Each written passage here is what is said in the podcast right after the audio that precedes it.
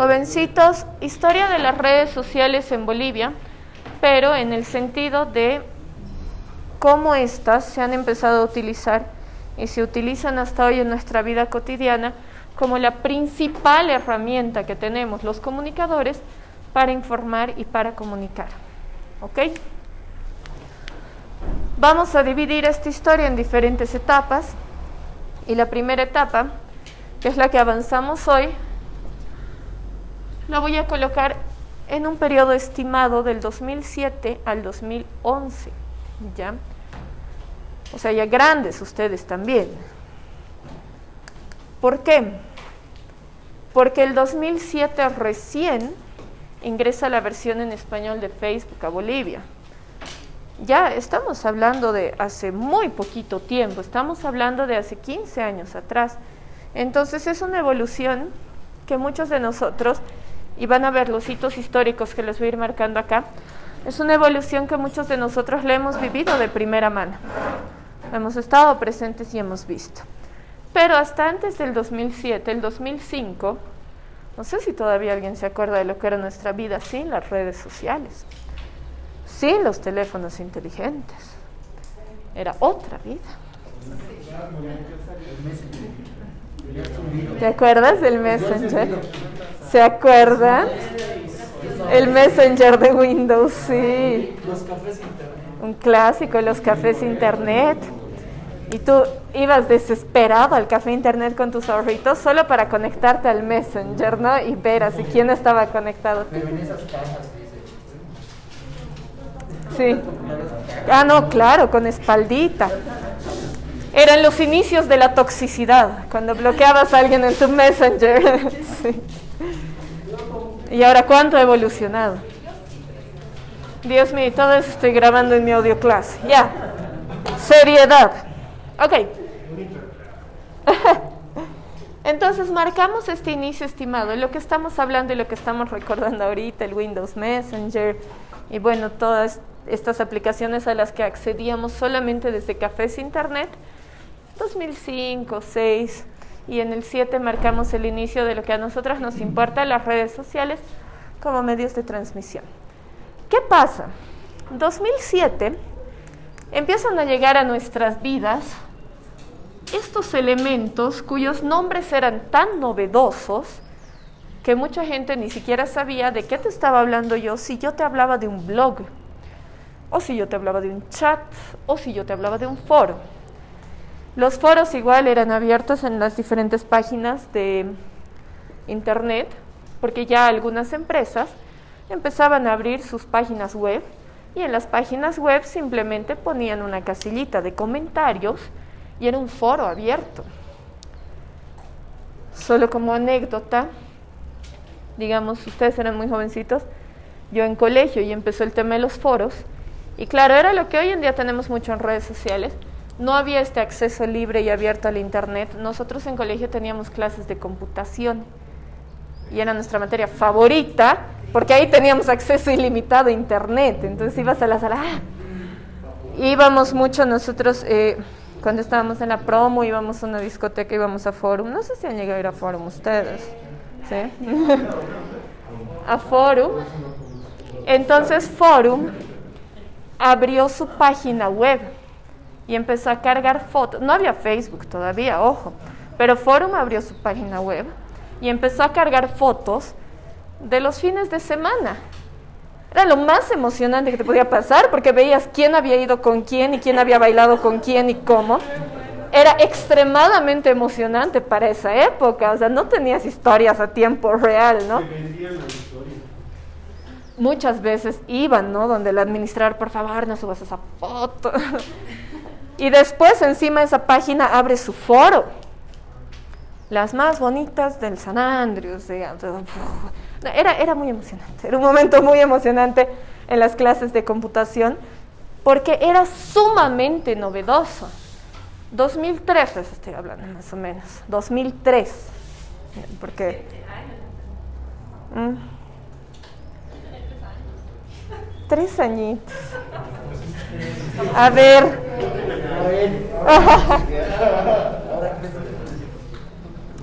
tú ya has crecido mucho más inmersa en esto. Pero yo había pasado mi adolescencia sin eso. O sea, en mi adolescencia el único acceso que teníamos al chisme era lo que te contaba la amiga. Era muy triste. En cambio, empiezan de repente a ponerte fotografías y abres foros de chismes abiertos. Era muy emocionante. Les digo, empezó a cambiar mi vida. Bueno, entonces, empezamos a familiarizarnos con los conceptos blog, chats, foros y listas de correos electrónicos, ¿ya? Eh, los mails. Entonces, ¿qué ocurre? Empiezan a crearse comunidades virtuales o comunidades en línea. Y las comunidades en línea son un punto muy importante de inicio para la forma en la que nosotros hacemos comunicación, porque antes, antes del 2005, por ejemplo, una comunidad o un grupo que compartía intereses solamente podía existir en una presencialidad física, viéndonos, hablando por teléfono, pero por teléfono tampoco era muy común hacer las llamadas múltiples, tampoco era muy fácil hacer llamadas múltiples. Entonces, realmente para que una comunidad tenga fuerza, necesitaban juntarse presencialmente en un mismo lugar, entonces ni pensar en una comunidad de personas que estén en diferentes lugares del mundo. Eso empieza a cambiar los modelos de comunicación, ¿por qué? Porque creamos las comunidades virtuales, un concepto de un grupo de personas que comparten intereses, que comparten información, que comparten conocimientos, que comparten bromas y que quizás nunca se han visto la cara. Entonces eso cambia mucho nuestras realidades. Em, acá está, intereses similares y sin barreras físicas. Cambia completamente nuestro estilo de relacionarnos con las personas desde este chat de Messenger que estábamos comentando, tú podías comunicarte desde el anonimato con la gente. Esos conceptos antes no existían. Máximo alguien que llamaba por teléfono y podías, supongo, fingir la voz, pero no era tan fácil, no era tan directo. En Messenger te podías crear un perfil falso y chatear desde ese perfil falso. Bueno, ahí anda al lado de, de lo peligroso que empieza a gestarse en estos años. Pero, inicio de las comunidades virtuales o comunidades en línea. Esto es lo que me importa mucho desde acá. ¿Cómo comunidades? ¿Cómo? En chats, en blogs, ¿cómo? Empieza a crearse el concepto del blog, que es una página web propia, porque no existían redes sociales. Aquí Todavía no hablamos de la invasión de las redes sociales. Hablamos de blogs. Entonces los blogs son los padres o los abuelos de las redes sociales que usamos hoy por hoy. Porque es una página que yo puedo crear, una página web. Punto ¿no? Punto si yo me compro un dominio, yo creo mi página web y en mi página web yo le doy la orientación que yo quiera. Digamos que quiero darle una orientación gastronómica. Mm, sabores. Sabores locales, ya, listo. no, eso ya es más modesto, es mucho más modesto.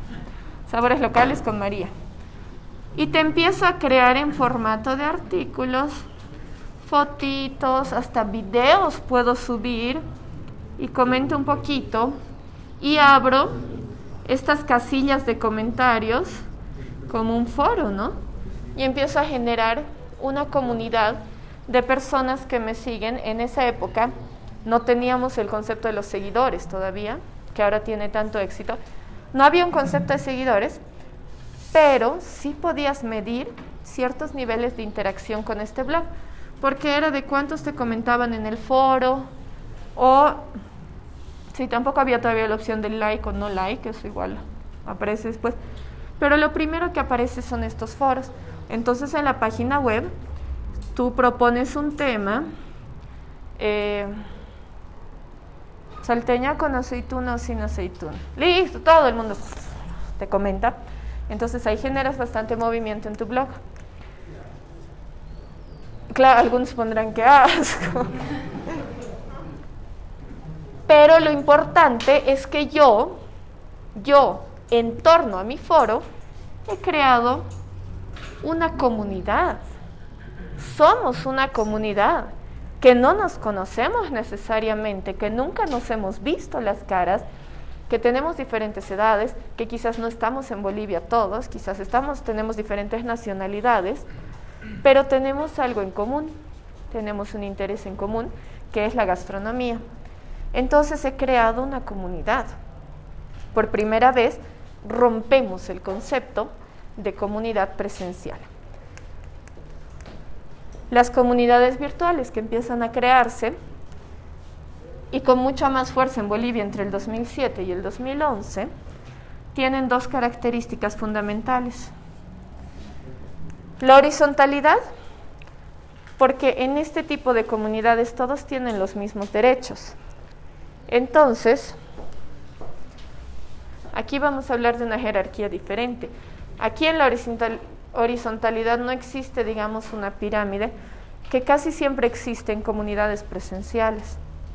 Hasta aquí, por ejemplo, yo como docente, digamos, tengo algunas cualidades de organización, de estructura y ustedes como estudiantes otras, entonces hay una diferencia roles.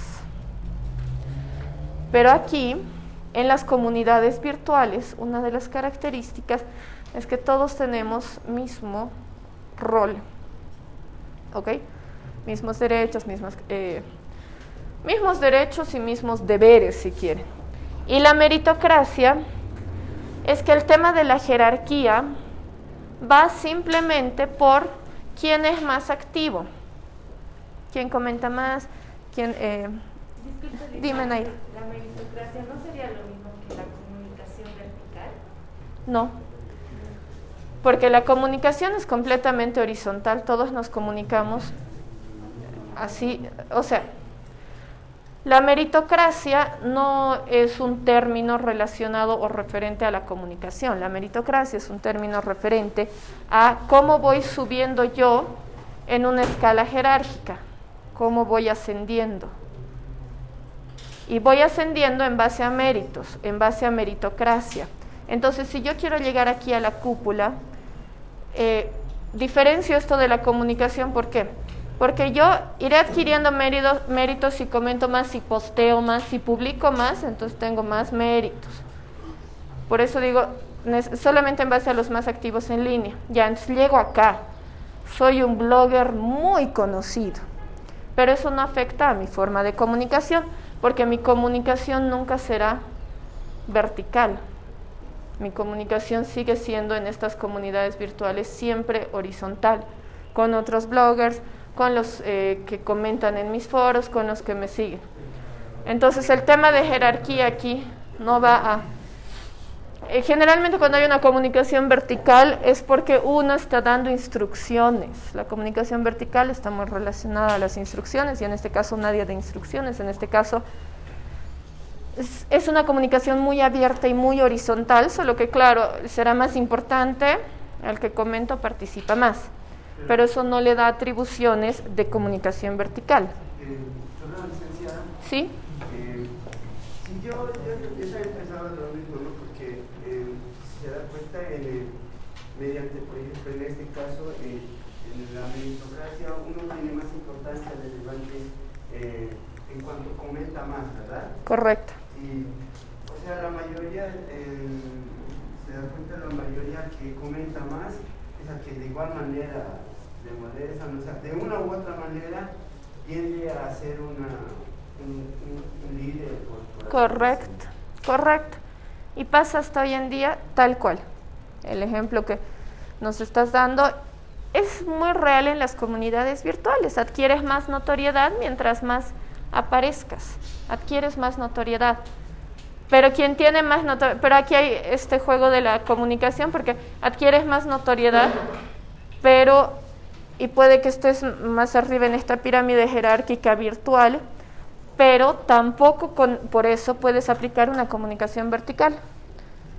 porque no tienes esa atribución ni de organizar, ni de dar órdenes, ni de nada.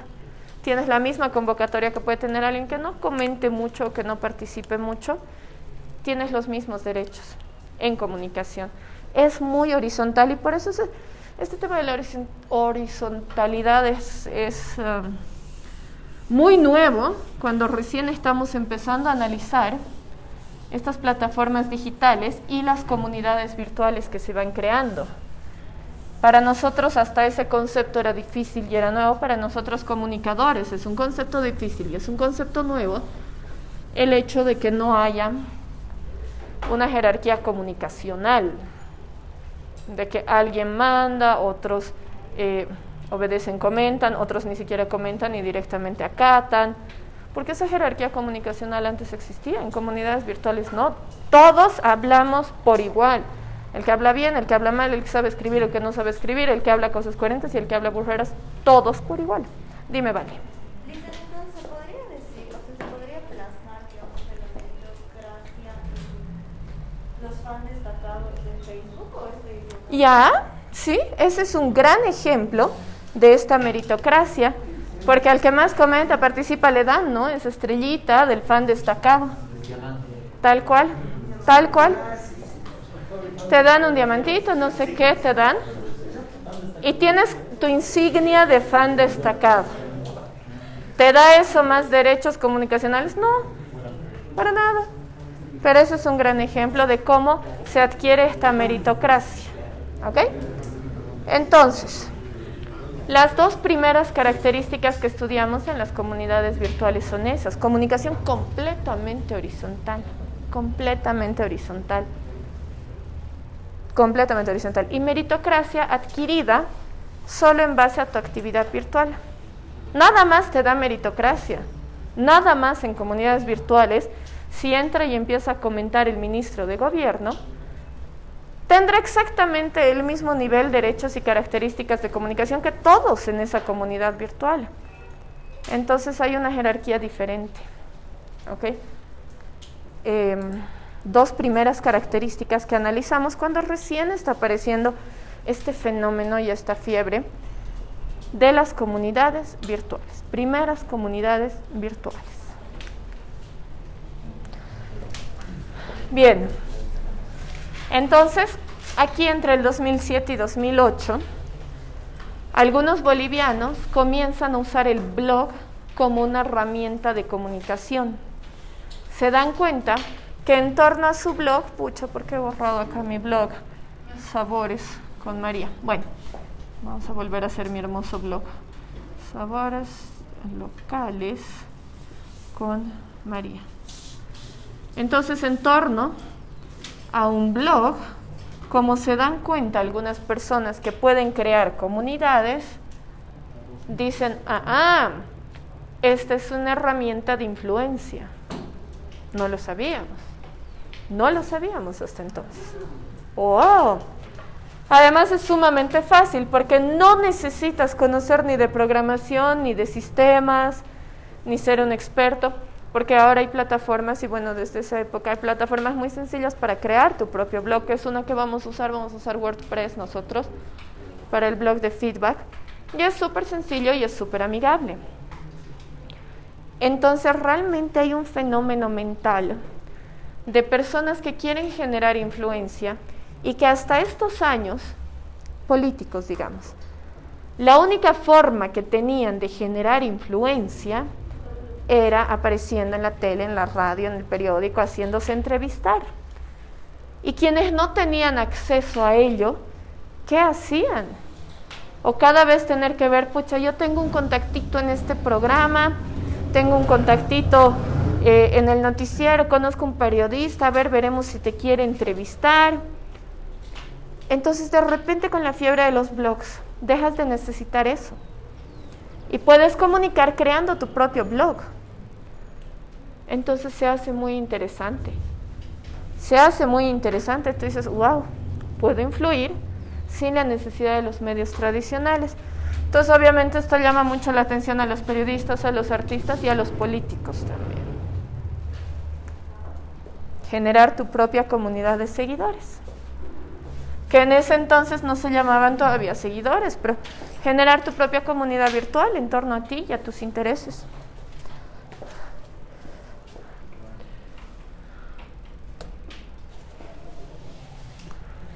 Entonces, como este fenómeno comunicacional y de influencia se va haciendo muy grande, aparecen los activistas que dicen, todos deben tener derecho a esto, así como hoy en día todos tienen derecho a las redes sociales. Pero en ese entonces uno dice, entonces este derecho a comunicar lo que yo pienso y este derecho a generar una comunidad a mi alrededor, tengo que democratizarlo. No puede ser derecho solo de unos. Enseñemos a la gente cómo hacer sus blogs. Era muy emocionante. Y a muchos les llamaba la atención y no sabían cómo hacer su blog. Entonces hay encuentros de blogivianos, de las personas que ya hacían un uso un poquito más profesional y más extendido de los blogs. Entonces se organizan el 2007-2008 los primeros encuentros en Santa Cruz La Paz y el Alto de los blogivianos. Enseñemos a la gente a hacer su blog. Enseñemos a la gente a comunicar, enseñemos a la gente a usar el Internet como una herramienta de comunicación democrática. Aprovechemos el Internet. Em, Voces Bolivianas es la organización que empieza a generar estos encuentros, ¿no? Activismo en favor de la libertad de comunicación, de la libertad de expresión es un paso inmenso para la libertad de expresión, que llega al libertinaje en el cual quizás estamos hoy. Porque antes de que esto ocurra, antes del acceso a los blogs, más aún a las redes sociales, si tú realmente querías comunicar algo masivamente, querías comunicarlo en la radio, querías comunicarlo en la tele o en el periódico masivamente, tenías que tener una coherencia y una estructura en tus ideas, tenías que tener una forma apropiada de hablar y tenías que tener seguramente un discurso que no contradiga o que no riña con el medio que te iba a dar la plataforma. Y todo esto cambia. En 2007, porque puedo decir lo que se me cante y como se me cante. Entonces realmente es, un punto de quiebre comunicacional bien importante. ¿Ok? Súper hablamos de democratización de la comunicación por primera vez. Entonces estos encuentros de blogivianos, más allá de enseñar el uso del blog, también eran un fomento de activismo por la libertad de expresión. Una vez dominados los blogs, empiezan a aparecer los primeros microbloggings. Este término también lo vamos a usar mucho en esta clase. Porque hoy por hoy lo conocemos como las redes sociales. Pero, y los influencers y todo eso. Pero el término inicial antes de hablar de redes sociales es microblogging. ¿Por qué? Porque si se dan cuenta de todo este trabajo que yo les digo en el que yo tenía que crear mi dominio www mariad.com, yo tenía que crear un dominio, si quería tener más acceso a algunas facilidades en mi blog, tenía que pagar ese dominio, lo tenía que pagar anualmente para mantenerlo. Entonces, y tenía que programar, bueno, no era difícil, no era una programación de sistemas, pero tenía que estructurarlo, tampoco era sencillito. Y de repente aparece el señor Mark Zuckerberg y me propone hacer lo mismo, este mi blog, pero hacerlo con una aplicación extremadamente sencilla, que ya me daba todo listo y yo lo único que tenía que poner era mi foto y mi nombre y empezar a publicar cosas. Entonces era como, wow, y encima gratis, ni siquiera tenía que pagar el dominio. ¿Sí? era el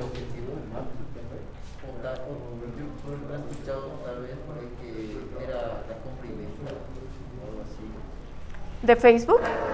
No. El, el objetivo inicial de Facebook era hacerse millonario. no. y lo logró. Eh, no, creo que era como un anuario de su universidad. Creo que iba más por ese lado. Te mentiría, pero no, no era de compra-venta, eso sé. Que era como un anuario de la universidad en la que estaba. Porque ya habían anuarios medio digitales con las páginas. Entonces era conozcamos a la gente con la que estamos compartiendo, solo que más fácil. No estoy segura, creo que iba por ahí, pero no, no era, no era compra-venta. Bueno, entonces, bajo esa lógica de, de, un anuario, ¿no? En el que tú ves a la persona, sus intereses y demás, crea Facebook. Ya habían otros anteriores que no habían tenido tanto éxito, no tenían la fórmula, ¿no? MySpace y High Five, ¿se acuerdan de esas vainas? Nunca he usado, pero... ¿Yahoo había? Ah, no. Entonces, eh, hay varios intentos, ¿no? O sea, no es que Facebook es el primer invento revolucionario, sino que hay algunos intentos de microblogging, pero que quizás no tenían la fórmula exacta, no tenían el ingrediente exacto, algo les faltaba, hasta puede ser una simple falla de colores en el logo, y esto en marketing ustedes saben muy bien que hasta eso puede enterrarte cuando estás naciendo como empresa. Entonces ya en base a estas primeras iniciativas que existen, es que nace Facebook y adquiere mucha notoriedad y mucho éxito porque resulta que tenía la fórmula correcta de cómo hacer un blog en facilito, en gratis, en chiquitito. Y por eso es que a partir de ahí hablamos de microblogging. ¿Ok? Y eh, llega la versión en español el 2007 a nuestro país y nos cambia el esquema de funcionamiento hasta entonces y nos cambia la vida. Y no es una exageración que yo diga esto, porque creo que sí nos cambia la vida. 2007, eh, algunas personas no usaban los blogs porque no lo sabían, porque no era tan sencillo, porque había que pagarlo. Eh, y porque los blogs que tenían más notoriedad eran de artistas, de directores, de políticos. Samuel eh, Doria Medina creo que siempre ha tratado de estar ahí muy a la vanguardia con estos avances tecnológicos. Hasta TikTok intenta el pobre señor. Entonces, bueno, pero siempre quiere estar ahí a la vanguardia. Entonces, él, él hace, él es uno de los primeros que hacen su blog. Pero además era más fácil agarrar notoriedad en el blog para las personas que ya eran notables. Entonces era mucho más fácil. En cambio ahora las redes sociales permiten que alguien que no necesariamente sea conocido empiece a hacerse notable desde exclusivamente la red social. ¿no? ¿Usted tenía Facebook desde el principio? Sí. Eh, no era de las primeras, o sea, ya empezó a ver la fiebre, empezaron a hablar, entonces no me llamaba la atención una amiga, yo creo que por ahí por el 2007, porque ya había la versión en inglés, entonces muchos amigos ya tenían esa, no me llamaba la atención, y ahí por el 2007, 2008 creo. Una amiga me crea la cuenta. Ella me pone la contraseña, todo. Ah, ya bueno, porque me dice, ¿cómo no vas a estar usando? Todos estamos... Y ella me la crea. Y ella, ella era durante seis meses, por lo menos, la que cargaba mis fotos, contestaba. Es que sí era, dicen, ¿no? ¿No ve? No todos tenían el interés en realidad. No se dieron la dimensión que iba a ser. Correcto. ¿Desde qué año tiene el Debe ser desde el 2008 el mío. ¿Sí? Wow. Pero es que tú también siempre has sido muy avanzado en estos temas tecnológicos. Yo no. Claro, yo no, yo cero. Cero. Pero tú eras un crío. ¿Cómo era tu primera foto de perfil? Sí, uh, papá.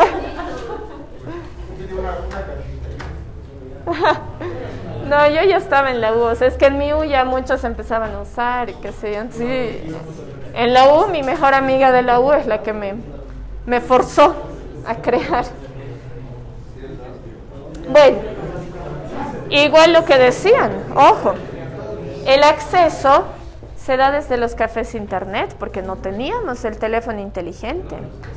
Y Facebook era una plataforma para PC, no era una plataforma para celular. Estaba en formato horizontal. Aquí tenías la foto, las características y, y, bueno, aquí ya empezabas a postear tu contenido. pero era en plataforma para PC. No, es que no habían celulares inteligentes, claro. No habían todavía celulares inteligentes. Había celulares con acceso a internet podías entrar a la página de Google y entrar ahí. Y entrar a Facebook. Ajá, Wow. exacto. Creo que me acuerdo, sí, creo que me acuerdo y era, pero súper incómodo, pues. O sea, la versión de celular era esta en trucha. Y creo que no podías cargar fotos, bueno, no sé, tenía menos. Ahora obviamente la versión Facebook de celular es mucho más cool que la de tu PC. Bueno, pero en aquel entonces, esta era nuestra situación. Bien, empezamos a relacionarnos y pasamos de los blogs, que son los primeros que nos permiten tener una influencia en, en la comunidad virtual, pasamos de los blogs a los microblogs, que igualmente nos permiten tener esta influencia. Solo que es mucho más fácil programarlos. Eh, con el éxito del Facebook también llega el éxito de Twitter. ¿Ya? Y Twitter empieza a usarse desde aquel entonces, desde la creación de estas plataformas. No sé por qué, pero algunas autoridades notables empiezan a usar Twitter para dar comunicados.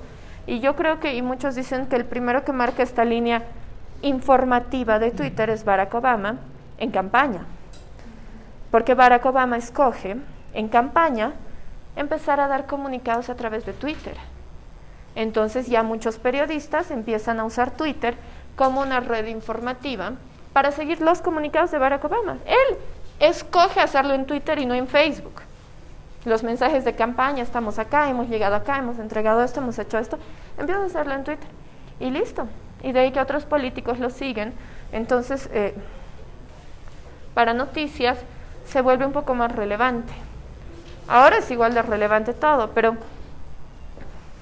cuando comienza el auge de estas redes sociales, 2005, 2005, pero no es anterior a eso, ahí es cuando Barack Obama escoge hacer comunicados oficiales a través de Twitter.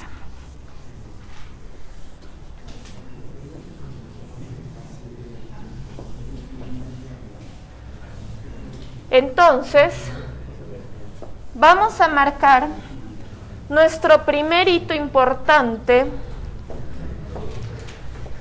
Es que de esto no hay una fecha exacta, porque a partir de aquí ya los demás son fechas exactas que les voy a dar. Pero nuestro primer hito importante, sin una fecha muy precisa, lo vamos a marcar entre 2007 y 2008, cuando los bolivianos, gracias a los blogs y después a los microblogs, empezamos a manejar el concepto de una comunidad virtual. ¿Ya? Primer hito importante, comunidad virtual. Wow.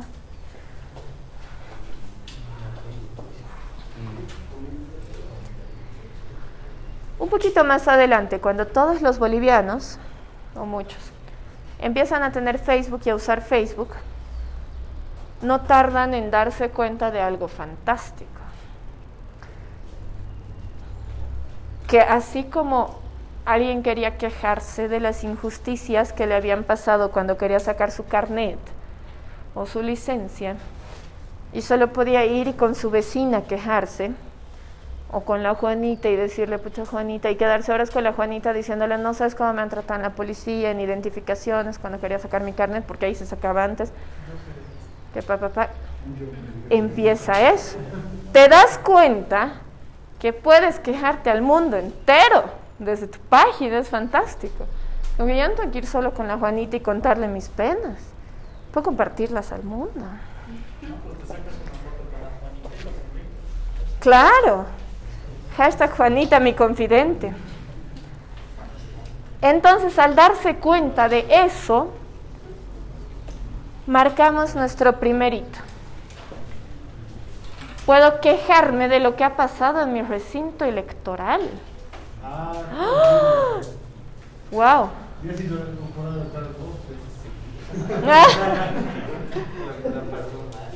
¡Qué grave! Es que esos días la gente se queja mucho.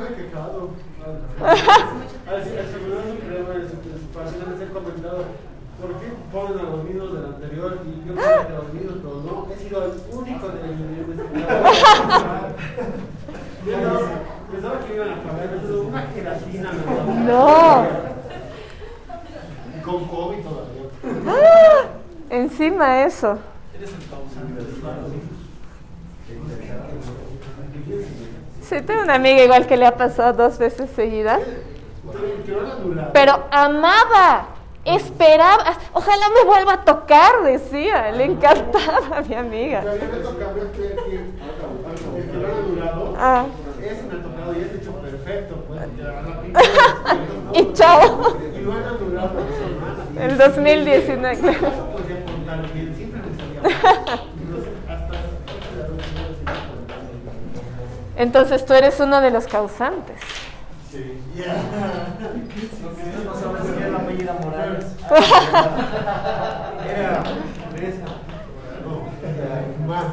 Mauricio Morales. Pero pero Claro. Sí, pues así iba.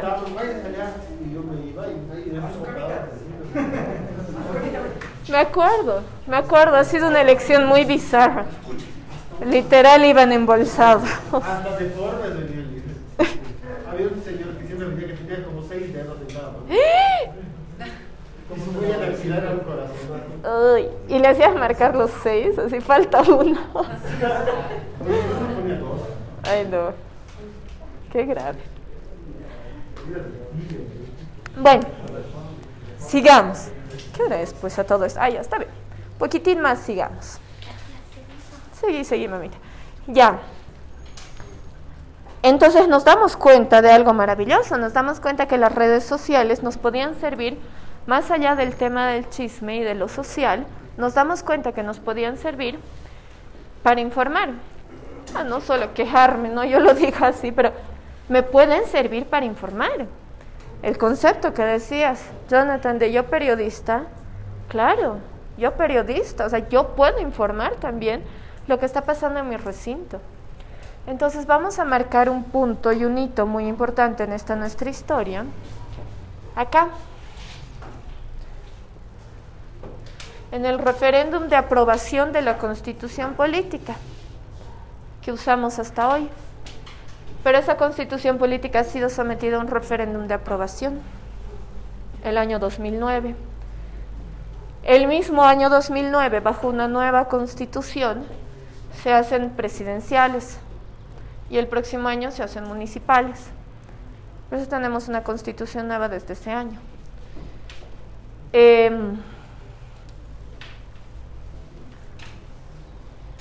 por primera vez en la vida, durante el referéndum constituyente del 2009 y después durante las elecciones, pero primero durante el, eh, durante el referéndum constituyente, la gente utiliza Facebook y utiliza Twitter, que es todo lo que teníamos al alcance, para informar lo que estaba pasando en su barrio, en su zona, en su recinto.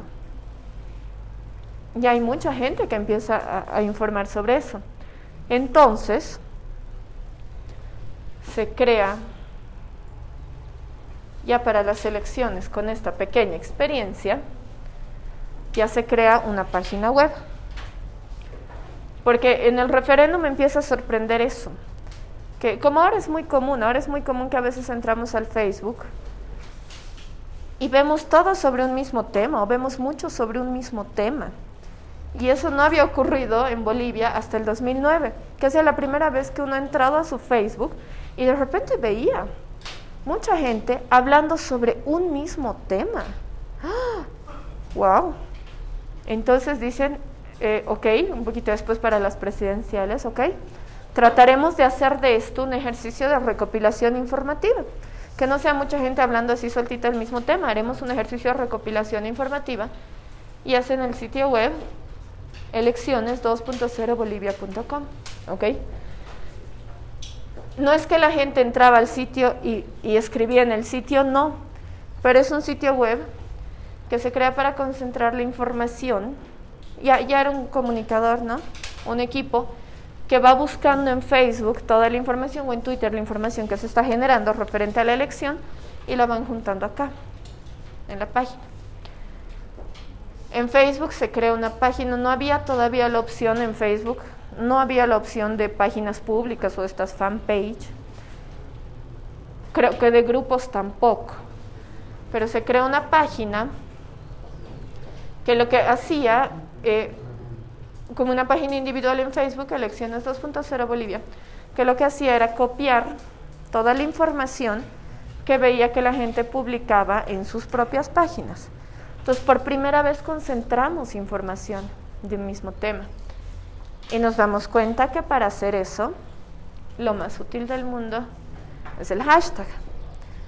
Porque así en vez yo de estar buscando información sueltita de la gente que a ver quién ha publicado algo sobre la elección, para mí es mucho más fácil promover un hashtag.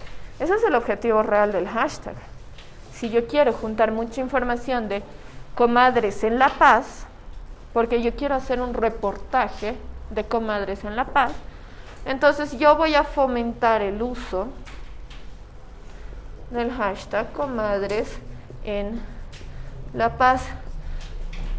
Para eso es el hashtag, por eso les digo, el que no es comunicador profesional le da un uso al hashtag eh, incoherente, no sé, pues ya, hashtag cargador, hashtag data, hashtag, hashtag cualquier cosa.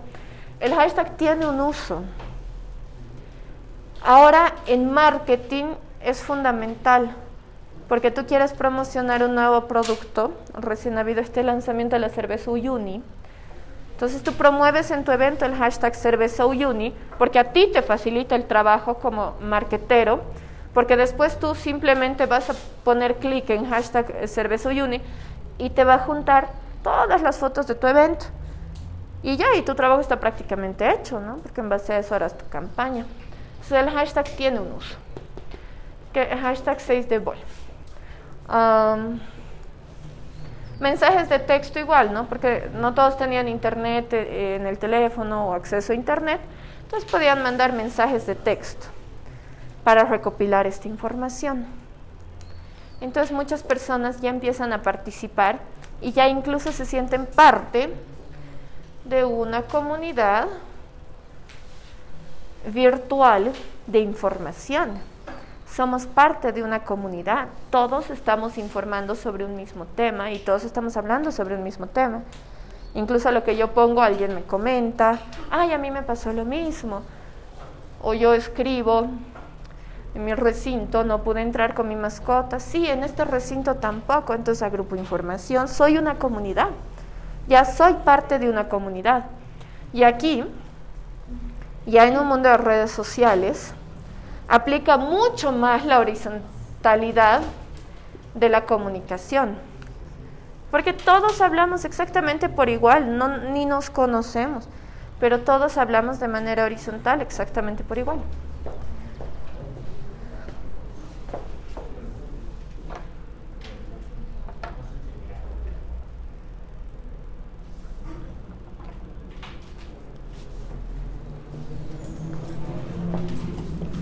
Este primer experimento logra agrupar una cifra que hoy por hoy es ridícula. Logra agrupar aproximadamente mensajes, posteos, fotografías de mil personas. Y mil personas para una comunidad virtual hoy por hoy no es nada. Pero a esta época, que, que tú puedas agrupar mensajes de mil personas hablando de las elecciones, era pues espectacular.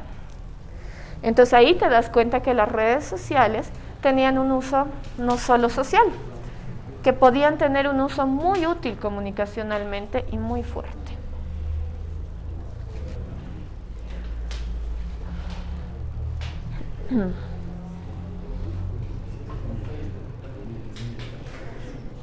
Pero ¿qué faltaba? Estamos trabajando, estamos logrando manejar la comunicación. E incluso tenemos en la página que les mostraba, en la anterior diapositiva, en elecciones 2.0, ya la persona que quería saber algo sobre la selección, digamos observadores internacionales, siempre hay observadores internacionales en la selección. Entonces, digamos, observadores internacionales ya podían entrar a esa página y tener una buena referencia de lo que estaba pasando en Bolivia en esa elección. Entonces ya estabas facilitando el acceso a la información. Pero, ¿qué pasa? Eh, bueno, ya, ya había el know-how el 2009, entonces el 2010 ya era más fácil usar el mismo know-how para las municipales que se hacen en el 2010. Pero ¿qué pasa? Todavía el 2010 había un fenómeno. Todavía los medios tradicionales, si hablamos de televisión, de radio, de internet, oh, perdón, televisión, radio, periódico, todavía no tenían relación alguna con las plataformas digitales. Para nada. No les interesaba lo que estaba pasando en las plataformas digitales. 2010. Eran así de ingenuos todavía los medios tradicionales porque no veían las redes sociales o las plataformas digitales como una fuente de información. Hoy por hoy es totalmente al revés. Hoy por hoy, para armar tu agenda informativa, lo primero que haces es ver las redes sociales. El año 2010 se mantenían ajenos y decían, a ver, los que informamos somos nosotros, los canales, las radios, los periódicos. Que jueguen ahí, que hagan sus paginitas, que hagan, no importa. Los que informamos somos nosotros. Ese era el concepto. Había todavía una división. Había todavía una división. Eh, pero el 2011, esa división y esa distancia entre los medios tradicionales y lo que ellos consideraban informativo,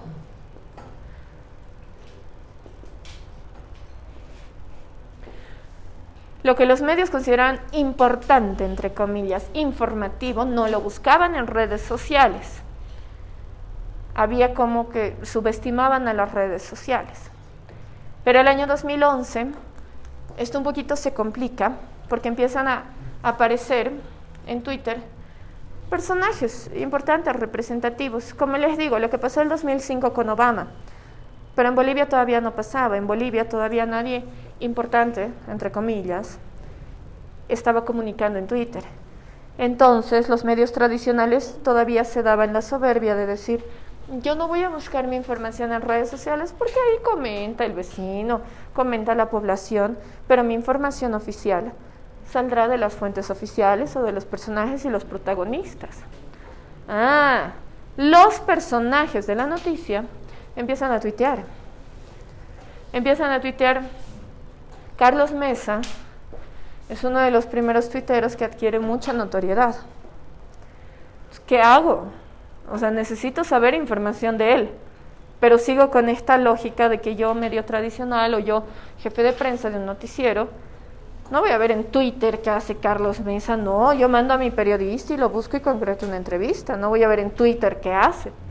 Entonces aquí empieza a tambalear esta tu lógica de marcar una distancia fuerte entre el medio tradicional y entre las redes sociales o las plataformas digitales. Eh, Rodrigo Villegas, el grillo, es uno de los primeros tuiteros, Marcos Loaiza. Periodistas empiezan a aparecer en Twitter. Pero los medios no ven redes sociales. 2011 no ven todavía redes sociales. O no las consideran una fuente válida de información. No extraen información de redes sociales. Sigue siendo el puro chisme. ¿Ok? Y esto cambia abruptamente un día del 2011.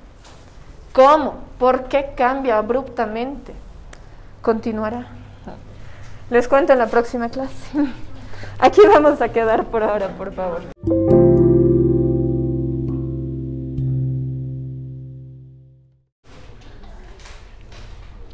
Grabando. Bueno, la vez pasada nos habíamos quedado, aquella vez antes del carnaval, nos habíamos quedado en la entrevista y ustedes tenían ya una tareita, una primera tarea base de hacerme un cuestionario para para hacer la entrevista. Voy a hacer un repaso general de eso y voy a cerrar el tema de la entrevista, ¿ya? Y les voy a asignar el proyecto. Um, no sé si va a ser individual, creo que va a ser en parejas el proyecto, creo, creo. Muy bien. Ustedes lo propio conmigo, porque si tengo acá algo que se me ha ido tildes, lo que sea, me dicen igualito, yo tengo que escribir 20 veces en la pizarra, o 100, por ser la docente. ¿No? De verdad, aquí es igualdad de condiciones. Bien, entonces habíamos dicho, primero en términos generales sobre la entrevista, eh, que como estamos haciendo primero la entrevista objetiva, después vamos a pasar ya a la entrevista un poco más analítica, pero en este caso la entrevista objetiva es simplemente hacer mi cuestionario, mi lista de preguntas-respuestas, hacer las preguntas y respuestas a la persona y transcribirla. ¿no? Esto ya lo habíamos visto. Y por supuesto, antes de la transcripción, solo hacíamos un encabezado con los datos generales de la persona. Eh, nombre, edad, edad si es relevante, cargo o la ocupación y el tema de la entrevista o por qué me es interesante esta persona. Esto solo les digo como un repaso general. Aquí habíamos hecho ya todo nuestro análisis de cómo vamos a hacer una investigación previa a la entrevista. Habíamos dicho necesitamos recopilar información sobre el entrevistado. En las entrevistas previas que ha hecho tenemos que buscar cuál podría ser mi primicia, qué no ha dicho todavía, no volver a preguntar lo que ya se dijo y en temas muy interesantes podemos pedir una ampliación de lo que ya había dicho o podemos pedir una corrección en caso de que la persona haya dicho algo pero después actuó de manera diferente o quizás dijo algo y en otra entrevista dijo lo contrario. Entonces, si hacemos una buena investigación de base con las entrevistas anteriores, Aquí podemos sacar, temas interesantes, dar pie a la corrección de lo que ya había dicho y después elaboramos el cuestionario, que es donde nos hemos quedado. ¿ok? Habíamos dicho acá, para hacer una buena entrevista hay que hacer una buena recopilación de datos previos y esto habíamos dicho es como un trabajo ya matemático, ¿no? Así un montón de entrevistas anteriores, datos anteriores, currículum, lo que ha hecho, biografía y armamos un buen cuestionario base que es lo que era su tarea. Una vez que tenemos el cuestionario base,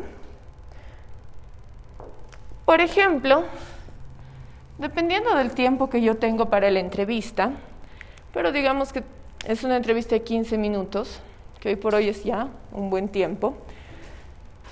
En el caso de la entrevista objetiva, claro, yo digo la transcripción de la entrevista es lo que se va a publicar, pero ahora igual en temas audiovisuales, por ejemplo, yo estoy haciendo para YouTube esta entrevista.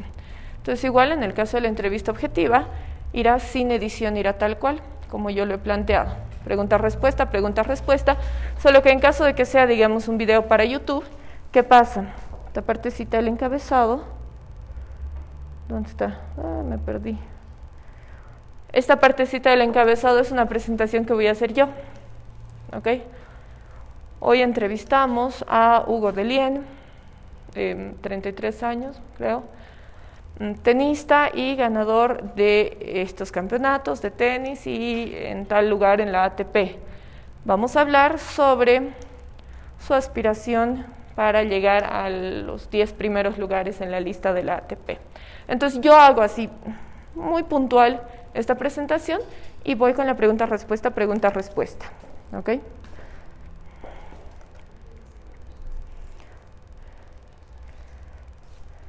Elaboro un cuestionario de base para entrevistar a Hugo Delien, tomando en cuenta su trayectoria, los premios que ha ganado, eh, algunos partidos relevantes que haya tenido, aunque no los haya ganado. Habíamos dicho antecedentes buenos, antecedentes malos, lo positivo lo negativo, no antecedentes judiciales. Bueno, si los tiene, sí, judiciales, pero eh, generalmente sí, temas que se le han cuestionado alguna vez, temas en los que ha destacado alguna vez. Y por supuesto, eh, si ha dicho alguna vez algo interesante, no le preguntamos lo mismo, pero le decimos que amplíe sobre lo que ya ha hablado. preparamos este cuestionario. Ah, cinco preguntas es suficiente. ¿Por qué? Porque una vez que yo he elaborado el cuestionario base, este generalmente varía en el transcurso de la conversación. ¿Qué significa? Tengo que tener un buen cuestionario base, un sólido cuestionario base, pero tengo que tener la mente muy abierta de que esto no es lo único sobre lo que yo voy a trabajar. Porque si yo me enfoco y me confío mucho en mi cuestionario, no voy a escuchar lo que me está contestando. Simplemente voy a estar, Pablo, dime.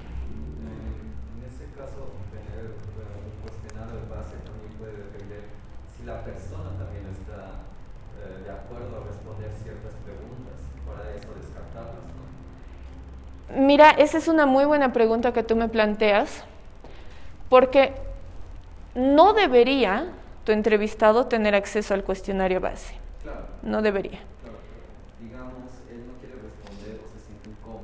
Ah, ok. Y pasas a la siguiente. Ese es un caso sumamente real, ¿ya? Es un caso sumamente real. Tú le preguntas a Hugo de Lien, usted está jugando a nombre de Bolivia, pero en realidad todo su entrenamiento y prácticamente toda su vida la ha hecho en Argentina. ¿Por qué? No quiero hablar de eso. Listo. Si no tienes cuestionario base, te quedas ahí como que fregado. Entonces lo que dice Pablo es muy real. El cuestionario base nos ayuda en esos casos. Pero también él abre otro debate, ¿no? Que no deja de ser otro cuestionamiento ético de si mi entrevistado debería o no debería tener acceso a mi cuestionario base. Porque en algunos casos, cuando son cargos muy altos o cuando son cargos políticamente de mucho peso, ellos o solicitan más o menos una orientación del cuestionario base, más o menos,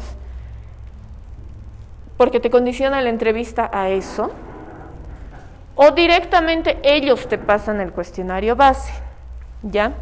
Es real y existe. Qué sé yo, miembros de la realeza, y si alguien tiene acceso a entrevistar a algún miembro de la realeza, digamos al príncipe William, yo estoy segura que les van a pedir primero la lista de preguntas, van a tachar, van a escoger y se la van a devolver y le van a decir sobre esto va a hablar. Y listo. Y a veces, si es que realmente el personaje de la entrevista es tan interesante y de tanto peso, nada, te la bancas. ¿Ya? A veces te revisan el cuestionario base, te aprueban ciertas preguntas, pero ya en el transcurso de la conversación surgen otras cuestionantes. Entonces ahí igual hay que tener mucho cuidado en caso de que sea una persona que ha solicitado una revisión previa de tu cuestionario base. Porque eso también ocurre.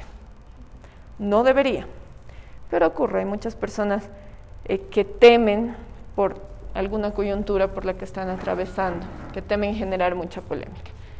Entonces, en cualquiera de todos estos casos mencionados, por ejemplo, como decía Pablo, si alguien directamente no me quiere contestar una pregunta, yo para poder pasar tranquilamente a la siguiente, o en caso de que sea una persona que para aceptarme la entrevista me va a pedir más o menos de qué me van a hablar, sí o sí tengo que tener esta herramienta. Esta herramienta es fundamental. Y como les digo, de aquí normalmente saldrán otras sobre la respuesta que me dé. Acá me va a responder algo y de su misma respuesta yo puedo derivar otras preguntas. Pero esta herramienta es fundamental para que yo me sienta en confianza. ¿Ok?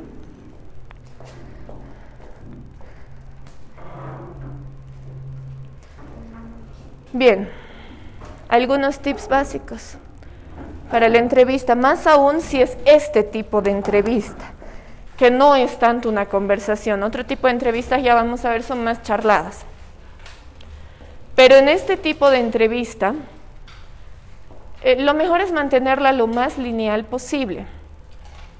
Ya sea si la voy a transcribir para mi página o ya sea si voy a hacer una copia directa o una...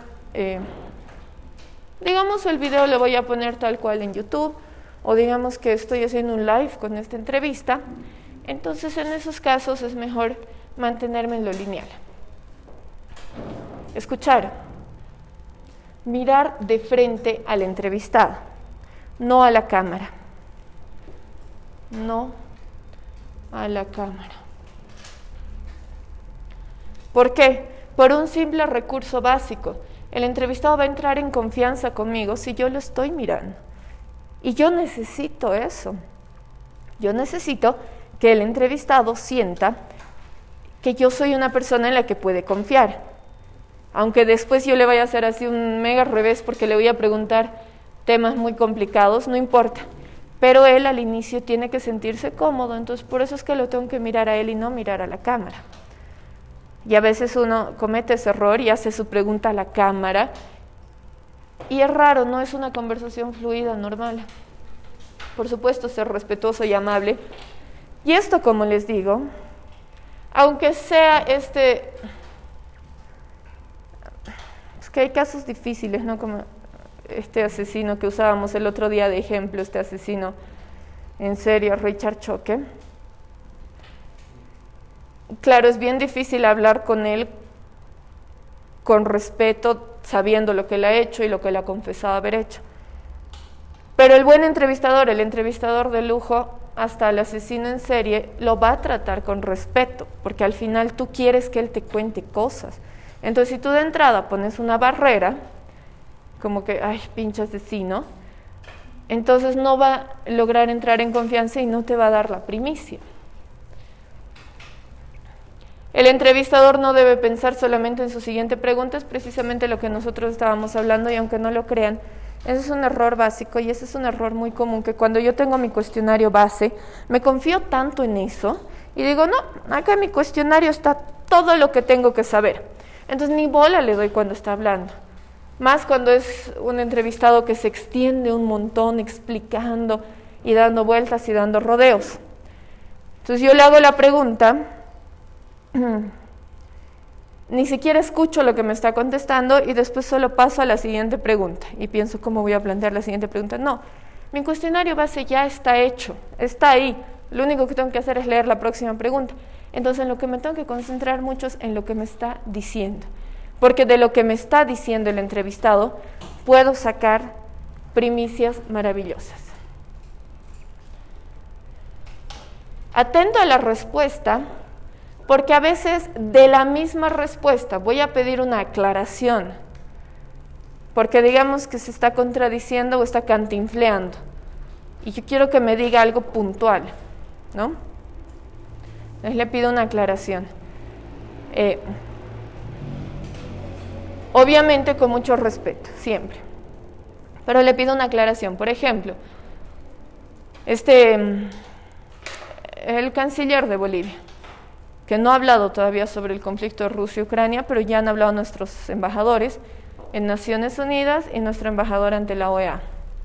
Y ambos han dado una postura que ni ellos entienden, porque es medio que, claro, como, nuestro gobierno tiene ciertas alianzas estratégicas con Rusia, entonces no pueden condenar de frente lo que hacen, pero dicen somos un Estado pacifista, entonces estamos a favor de la paz y la resolución de conflictos en paz.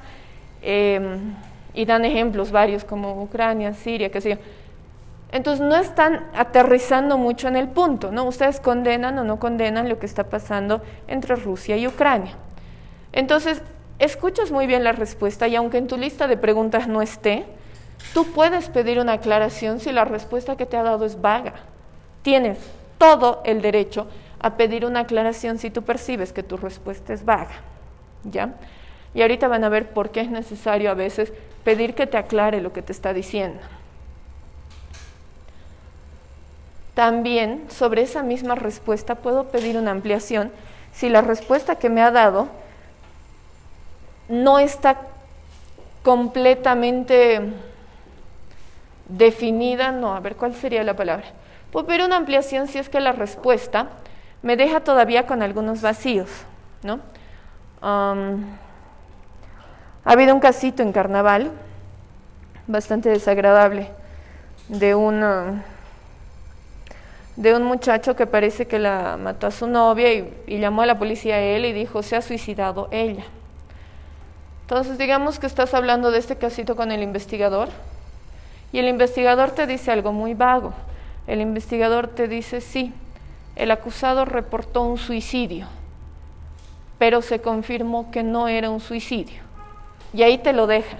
Entonces tú vas a pedir una ampliación porque tú has estado muy atento a su respuesta. Entonces tú le pides una ampliación y le dices, ¿cómo han confirmado que no era un suicidio? ¿O por qué directamente han descartado la hipótesis del suicidio? Entonces ahí pides una ampliación que te va a ayudar a completar al final la información que vas a escribir. ¿Por qué? Porque muchas veces de la entrevista objetiva, a veces la entrevista objetiva la publicas así, tal cual como es, y punto. Pero a veces de tu entrevista objetiva vas a sacar la noticia que vas a escribir, como ustedes han escrito, el qué, quién, cuándo, dónde, por qué.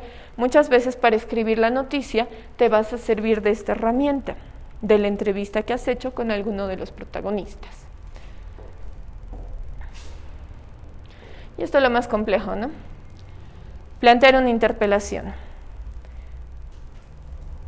Esto con muchísima preparación sobre el tema, dominio del tema, porque si no te va a dar la vuelta a la pregunta.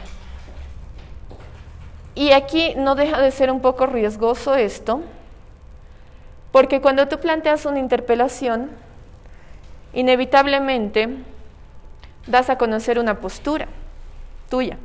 Entonces, si tú das a conocer una postura tuya, ahí ya estás faltando un poquito a las normas que nosotros habíamos marcado en los primeros géneros. ¿Se acuerdan que hemos dividido los géneros entre los objetivos, los de análisis, los de opinión? Pero aquí, como estamos todavía en los géneros objetivos, no podemos dejar que trascienda alguna, algún criterio, alguna opinión. Entonces, ¿qué hago? Porque siempre te enriquece una entrevista plantear una interpelación, siempre. Entonces, ¿qué hago? ¿Cómo puedo plantear una interpelación sin quedar yo al descubierto con alguna postura mía, personal?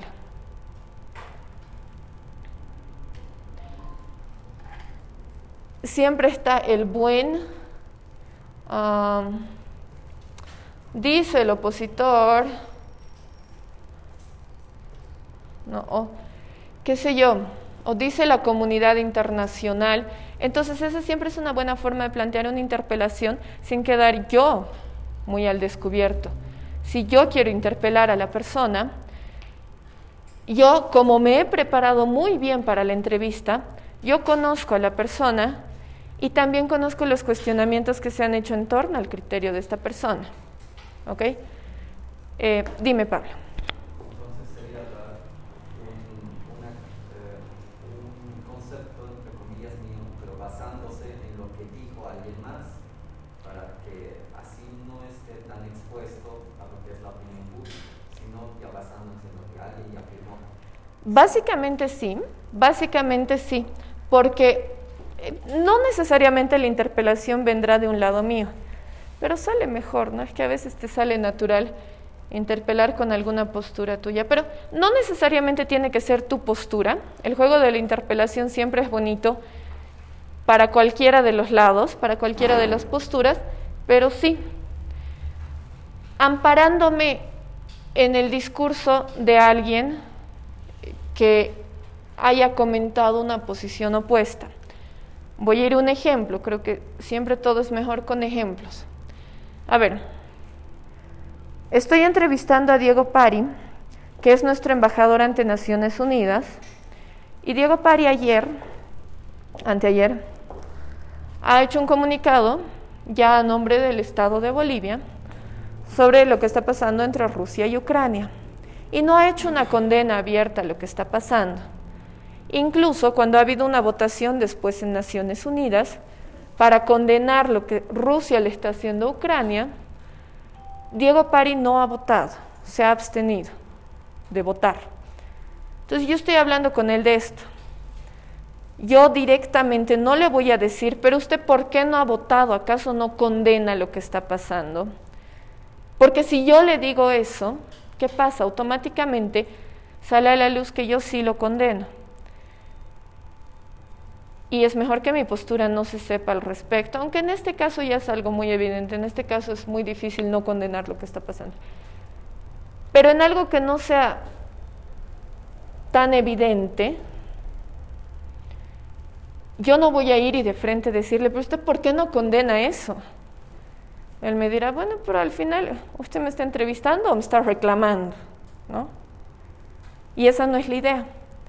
Entonces, yo para decirle lo mismo, para interpelarle lo mismo, en vez de reclamarle yo y decirle, pero ¿por qué no condena? ¿Por qué no ha votado eh, a favor de la condena de lo que está pasando?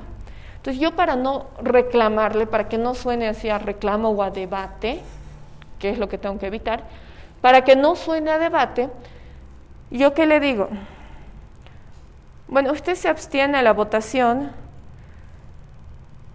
y sobre ese tema, los opositores de comunidad ciudadana han emitido un pronunciamiento indicando que esto, que esta abstención al voto, nos puede cerrar muchas puertas comercialmente y estratégicamente como país. ¿No considera que eso podría pasar? Listo. estoy, lo estoy interpelando. Pero no yo, no, no lo estoy diciendo yo. A ver, ¿qué le pasa? ¿Por qué se abstiene? Pues siempre hay alguien que va a decir, siempre hay alguien que va a marcar una postura opuesta, ¿no? Vamos a algo que no sea tan controversial. En el tema de Djokovic, digamos, que no se quiere vacunar. No voy a ir yo y le voy a decir, pero ¿por qué no se quiere vacunar? ¿Qué le pasa? No le voy a decir eso. Pero obviamente, si yo tengo la oportunidad de entrevistarlo, lo tengo que interpelar. Pues. Entonces, ¿qué hago? Otra forma muy fina de interpelarlo es con cifras, con estadísticas. Por eso es que tengo que estar bien preparado. A ver, señor Jokovic, aquí hay algunas cifras que demuestran la efectividad de la vacuna, la vacuna de su elección, la Pfizer, la Johnson. Aquí muestran, por ejemplo, que la Pfizer es muy efectiva y que no tiene efectos sobre eh, el desarrollo atlético de una persona. Entonces, en base a estos argumentos, ¿usted cómo sostiene su rechazo a vacunarse? Entonces ahí estoy haciendo una interpelación. Entonces otra forma es, una forma es usando el discurso de alguien más y otra forma es usando datos que yo me he recopilado. La idea es que nunca suene reclamo, esa es la idea. Evitar ese error de que suene a que yo le estoy reclamando, porque muchas veces pasa que tú no estás de acuerdo con la postura de tu entrevistado y le quieres decir, a ver, no sea burro, porque pero no le puedes decir eso. Entonces, siempre tienes otros recursos bonitos, ¿no? Recursos de datos, recursos de... Pero el opositor dijo esto, o la comunidad internacional dijo esto, ¿qué dice usted al respecto? ¿Ok? Es un juego difícil. ¿Cómo harías tú una interpelación? A ver, ustedes un poquito para, para hacer el ejercicio. Yo tampoco sé, pero digamos que estamos entrevistando a este, a este maleante, este Richard Choque. Eh, violador, asesino múltiple, confeso, eh, incluso confesó dónde había enterrado los cuerpos. Y le estamos haciendo una entrevista. Y no queremos que suene a que lo estoy interpelando y le estoy diciendo, ¿qué te pasa? ¿Por qué las mata? O sea, claro. no le quiero decir eso. Y él me está haciendo una explicación muy justificada. Mira, esto no sé qué tan real será, ¿ya? Voy a usar acá solo para el ejemplo un, un mito urbano, pero que a una de las chicas supuestamente, no, no está comprobado, ojo, solo para el ejemplo, pero ahí entre la información que circula en las redes, que tiene muy poco de cierta, pero decía que a una de las chicas que mató, la mató porque la chica había pateado a su gato, ya que él tenía un gato, y que la chica como que lo pateó así, entonces él se alteró y la mató. Entonces digamos que estoy en la entrevista. Estoy en la entrevista y él me explica muy sereno y muy racional y me dice, a mí me molesta que una persona haga daño a alguien indefenso, a alguien que no se puede defender, como a mi gato.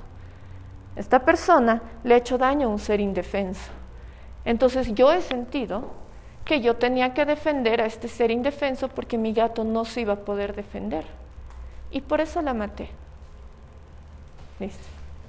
¿Cómo lo interpelas? Edgar.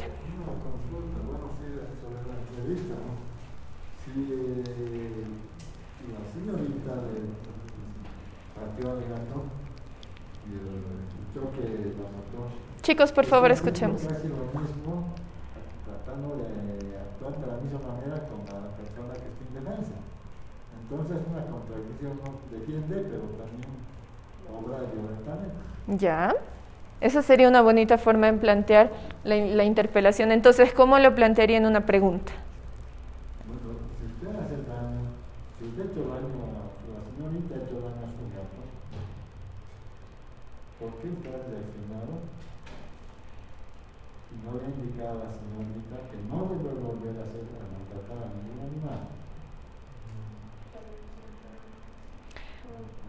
Me parece una muy buena forma, aquí hay una muy buena forma en la que, claro, le puedes hacer la comparación, ¿no? Ok, ella le ha hecho daño al gato y tú le estás haciendo lo mismo al gato, esa es una muy, muy buena forma. La violencia se resuelve con violencia.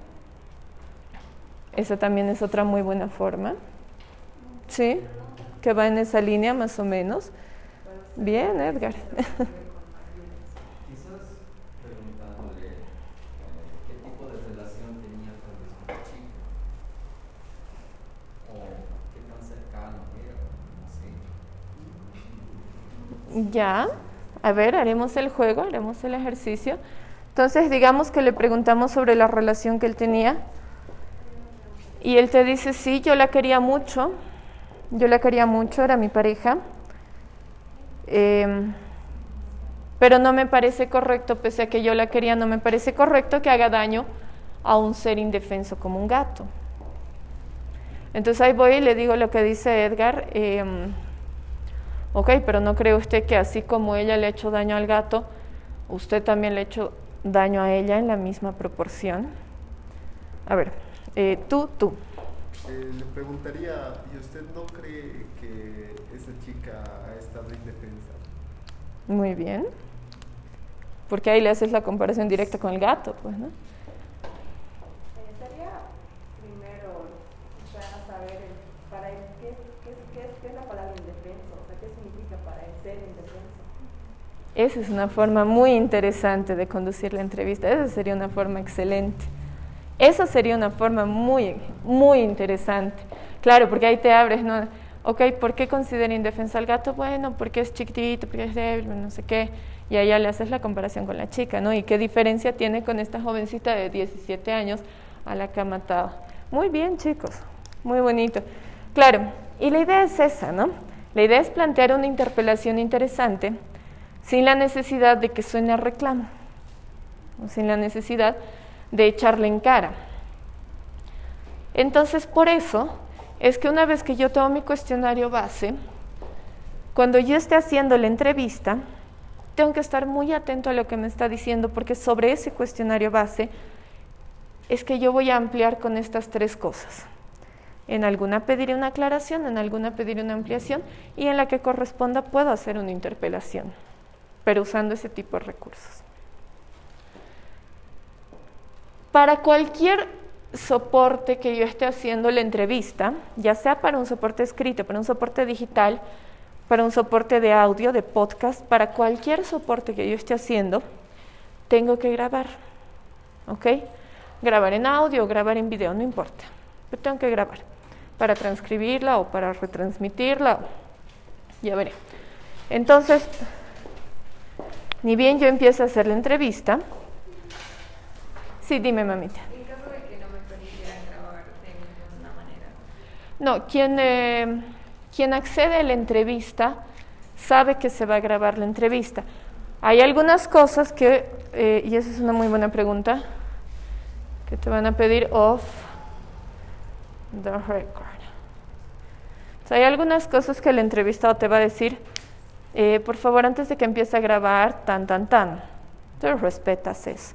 Pero sí, esa consulta es muy importante porque hay algunos temas que el entrevistado me puede pedir. Y de hecho, y aquí voy a aumentar algo. Tengo que grabar toda la entrevista. Pero desde el momento que le estoy grabando hasta que termina mi grabación, le voy a avisar. ¿Ok? Le voy a avisar. Porque es el tipo de trabajo que yo voy a hacer. Después vamos a entrar en otro tipo de trabajo de investigación en el que ya hay otro tipo de recursos de, grabadoras escondidas, pero eso no, eso no entra todavía en este punto de la materia. ¿Ya? uh, ahora hay de todo, no saben. bolígrafos, todo ahí, botoncitos. Pero todavía no estamos en esa parte. tengo que grabar todo y tengo que avisarle al entrevistado, por favor, con su permiso voy a empezar a grabar. Él sabe que se lo va a grabar, nadie te va a decir en una entrevista ya, pero no me grabes, ¿no? Todos los que acceden a una entrevista saben que es porque los vas a grabar, pero les dices. También por un tema de respeto y también por esto, ¿no? Para generar la confianza con el entrevistado. Eh, por favor, voy a empezar a grabar. Listo.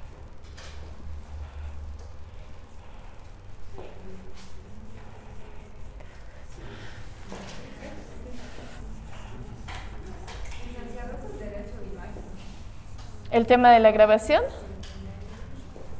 Sí, sí. Puede ser así. Hasta una foto te puede vulnerar el derecho de imagen. Y finalmente algunos tips de la entrevista que yo estoy haciendo. Yo en esta estructura de la entrevista, obviamente la voy a hacer como les he dicho, voy a escribir un, un encabezado que tendrá el nombre de la persona, la ocupación, ¿ya? Así bien general mi encabezado y aquí pregunta,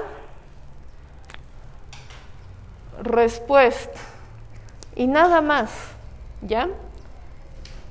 Pero obviamente tengo que ponerle un título.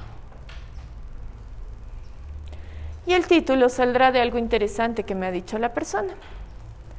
Entonces, la entrevista no acaba si no tengo en mente mi titular, es decir, la entrevista no va a acabar si es que yo no considero que he sacado algo realmente interesante, algo realmente novedoso, algo que no lo había dicho o alguna contradicción que no lo había dicho antes y yo he encontrado esa contradicción.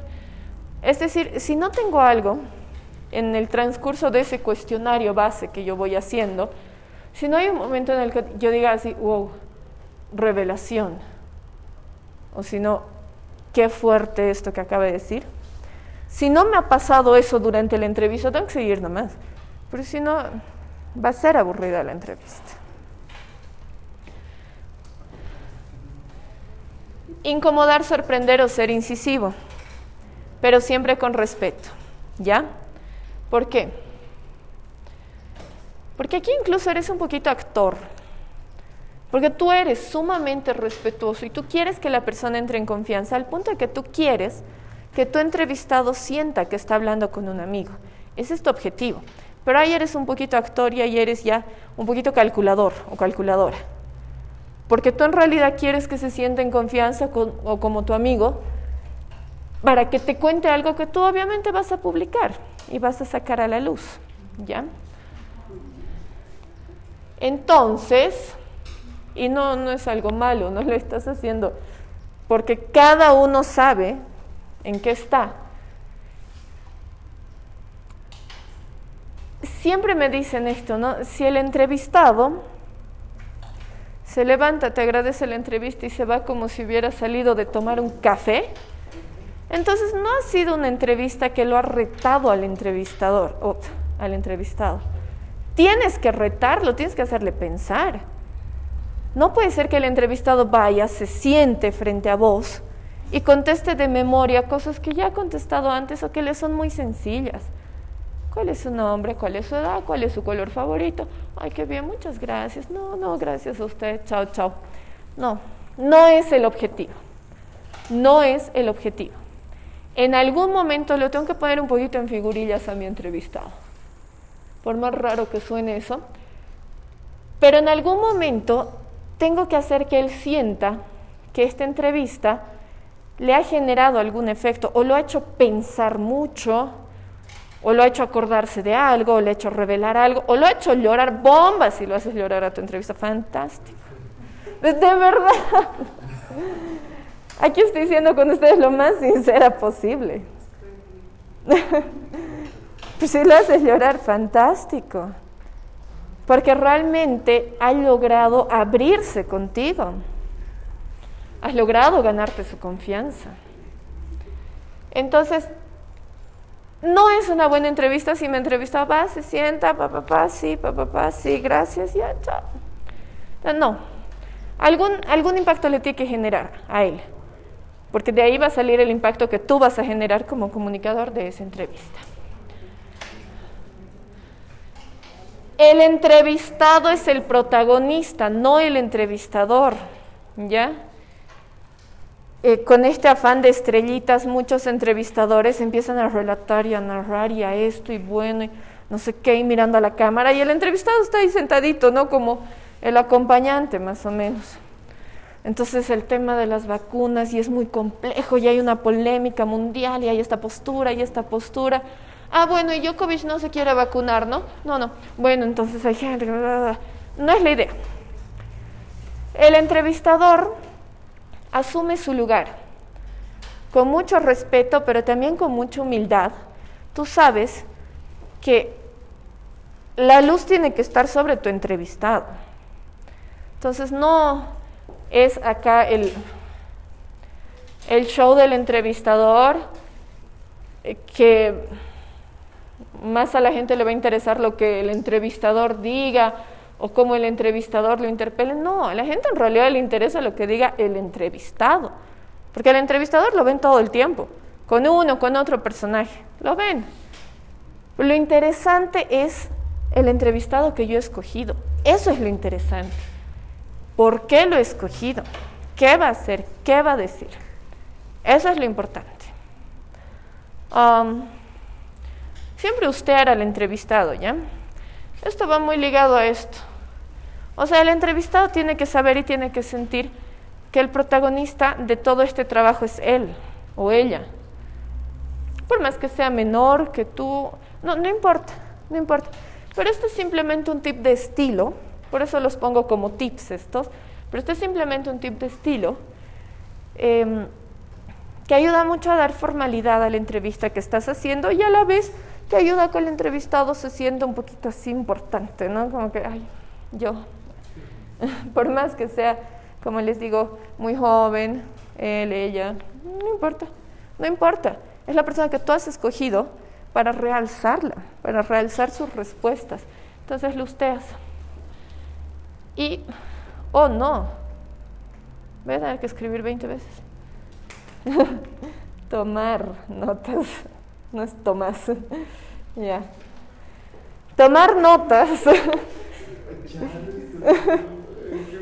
Me le pasa a cualquiera. Tomar notas además de la grabación. Tomar, tomar, tomar. Le pasa a cualquiera. Pero además de la grabación, ¿por qué es importante esto de tomar notas? Tomar, tomar, tomar. Ya. ¿Por qué es importante esto de tomar notas? Porque está bien, tengo la grabación y tengo la cámara, o tengo la grabadorita para mi podcast, o tengo la cámara de video, o tengo el celular grabando, sí. Pero ya el ratito que yo tenga que titular mi entrevista, o el ratito que yo tenga que escoger puntos destacados de mi entrevista, ¿por qué? Porque digamos, y esto es totalmente válido en la entrevista objetiva, aunque sea una transcripción, ya, digamos que es una transcripción escrita.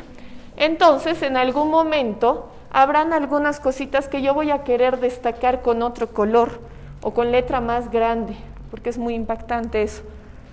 En caso de que esté haciendo un podcast, em, igual digamos algunas partecitas que voy a querer musicalizar con una música diferente, algunas con música de suspenso, otras con musiquita más romántica. Igual estoy poniendo la entrevista tal cual pero tengo estos recursos ahora para darle un poquito más de sabor a mi entrevista. Pero ¿cómo voy a saber? Si yo no he tenido el cuidado de tomar notas, me voy a tener que volver a escuchar toda la entrevista para mi edición. Y eso no es lo conveniente, porque al final mi trabajo tiene que ser bastante rápido y bastante fluido. Entonces es muy recomendable que, además de la grabación que yo la voy a tener completo y en extenso, yo tenga un cuadernito y vaya anotando o una tabletita, un celular, no importa. Yo soy fanática del cuaderno, y esto es algo muy personal mío, porque si bien ahorita nos sirve el tema de la tableta o del celular para ir anotando, no deja de dar una sensación distractiva. ¿no? Porque en el celular no solo anotamos, todo hacemos en el celular. Entonces no deja de ser un poco distractivo si tú estás hablando con alguien y por más que tú estés tomando apuntes o en una reunión pasa lo mismo. Claro, una reunión vas con tu tableta, por supuesto, y ahí vas anotando cosas. Pero no deja de ser distractivo porque puedes hacer otras cosas con tu tableta. Pero es que yo soy muy fan del cuaderno y el bolígrafo. Cuadernito y el lapicero. Porque ahí realmente no puedes hacer nada más que de verdad estar anotando parte de la entrevista. ¿Qué más vas a hacer con un cuaderno, ¿no? con tus hojas y tu bolígrafo? Pero bueno, un tema personal, ¿no? Em, pero sí, aparte de la grabación, tomar notas me ayuda, porque ahí tú mismo no te vas a acordar pues in extenso los 20 minutos que has charlado. Entonces ahí tú, tú solito te das ayuda a memorias. ¿Ya? Ok, jovencitos. Entonces, eh, aquí quería cerrarlo de este ciclo, ¿no? Este ciclo quería cerrarlo en noticia y en entrevista. Y el tema de la entrevista lo cerramos acá. No sé si tienen alguna consulta, yo voy a apagar esta grabación.